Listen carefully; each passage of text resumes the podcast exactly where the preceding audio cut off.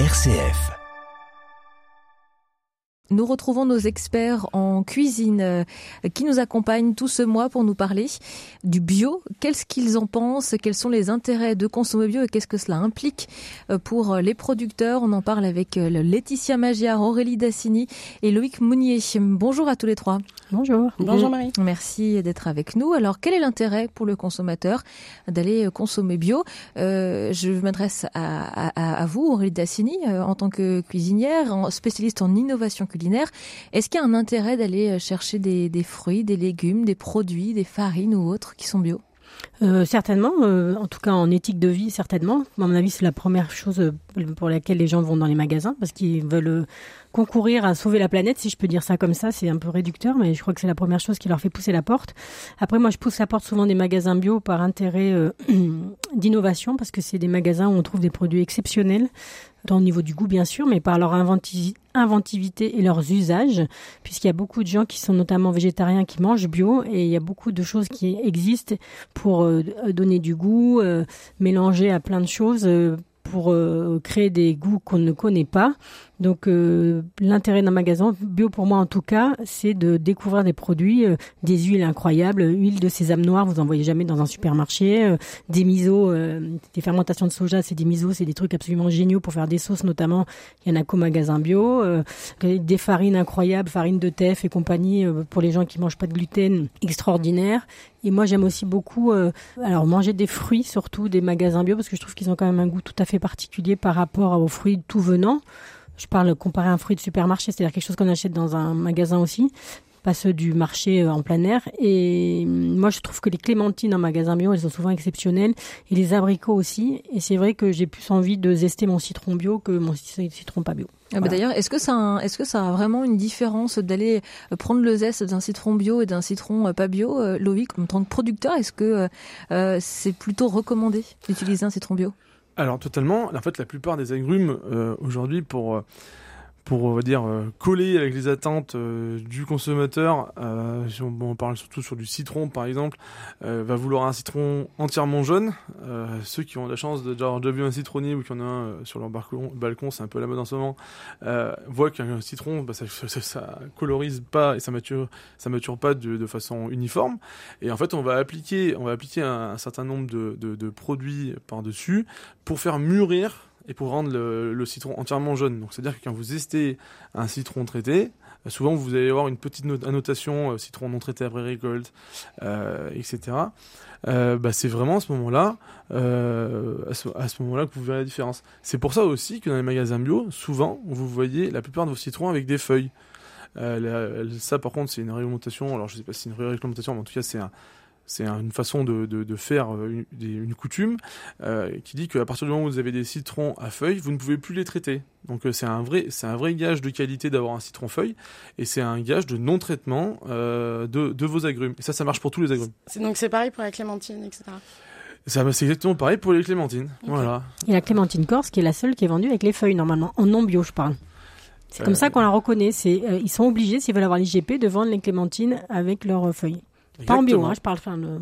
D'ailleurs, on les reconnaît parce qu'elles sont pas souvent euh, totalement oranges. Elles sont un peu orangées, vertes, euh, un peu toutes les couleurs finalement. Euh, Totalement. Comme vous l'expliquiez, Loïc. C'est une bonne raison de, de, se tourner vers le bio parce qu'on a envie de, sauver, de sauver la planète? Bah, c'est déjà un petit pas. Enfin, si chacun fait à son échelle, c'est super. Mais faut-il déjà bien réussir à, à comprendre ce qu'on achète? Et puis, euh, on parle de producteurs, mais on, on, parle aussi des produits finis, quoi. Et donc, du coup, c'est oui, c'est compliqué, je trouve, pour un consommateur de, de, de se repérer. Donc, euh, on a l'impression de faire une bonne action et de faire quelque chose de juste, mais est-ce qu'au fond, euh, le chocolat bio que l'on achète euh, dans une grande surface, est-ce que la personne qui a produit ces fèves de cacao est payée à sa juste valeur? Franchement, j'en ai aucune idée. Et c'est ces points d'interrogation là qui me dérange un peu. En innovation agroalimentaire, nous on travaille beaucoup avec des startups euh, qui veulent promouvoir la bio dans la création de leurs produits. Et c'est vrai que les filières, elles sont quand même. euh, Je parle de l'industrie parce que c'est des gros des gros volumes de matière. Et quand les gens veulent créer des produits euh, pour un effet de sauver la planète, donc pour des choses qui sont destinées au grand public, ils quand même ils cherchent des filières bio absolument vertueuses.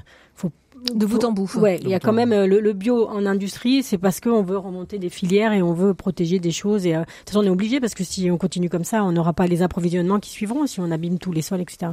Donc il y a quand même quelque chose d'un peu vertueux. Et beaucoup plus, je pense, que dans en conventionnel. en fait, je pense qu'il y, a vraiment deux choses. Il y a le cahier des charges. Aujourd'hui, aujourd'hui acheter bio, c'est acheter pour l'environnement. C'est-à-dire que euh, je vais, je veux consommer bio. Alors c'est un peu galvaudé aujourd'hui. Il y, a un effet santé qui est euh, qui est pas euh, vraiment dans le label en soi, mais qui est induit. si je fais du bien à la planète, je me fais potentiellement plus du bien. mais on doit acheter bio. Le premier truc qui nous fera nous faire pousser un magasin bio, c'est l'effet environnemental. C'est un vrai cahier des charges environnementales qui va se limiter à l'environnement. Mm. Par contre, il y, a y, a, y a un vrai truc derrière. Souvent, les acteurs du bio sont des acteurs souvent avec une éthique bien plus forte, bien plus engagée, mhm.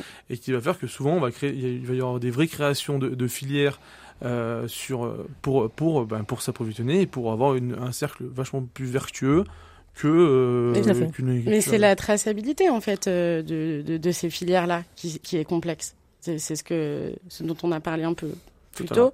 mais euh, mais enfin voilà quand on a là j'avais vu les chiffres du coup donc 31% des produits bio sont importés. Dans ces 31%-là, il y a la moitié qui viennent hors Union européenne.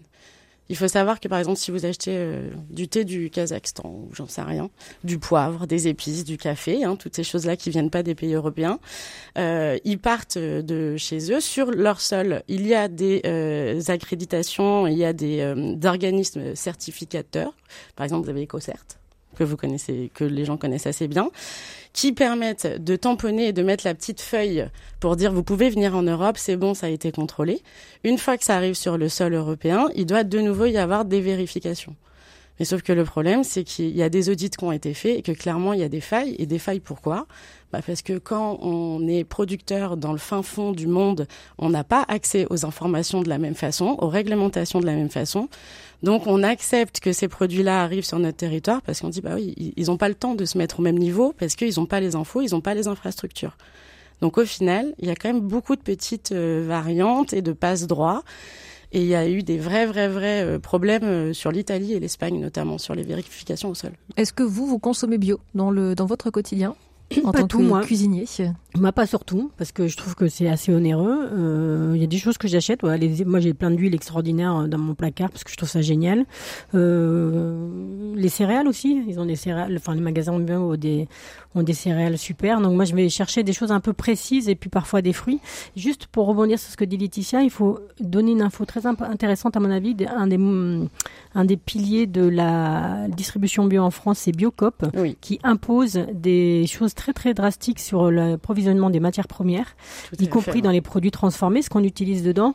Et alors ils sont un peu euh, presque trop, mais ça a permis aussi de faire un petit peu de ménage euh, avec ce qui venait de l'étranger. Et je trouve que c'est intéressant de le dire. Heureusement, il y a des belles choses. Hein. Ouais, ils campent sur leur position depuis plusieurs années et ils ont quand même euh, du coup fait prendre conscience de beaucoup de choses. Donc sur le pavot notamment. sur le, ouais, le pavot est interdit chez Biocop parce que ça nourrit le financement de la guerre en Afghanistan, par exemple.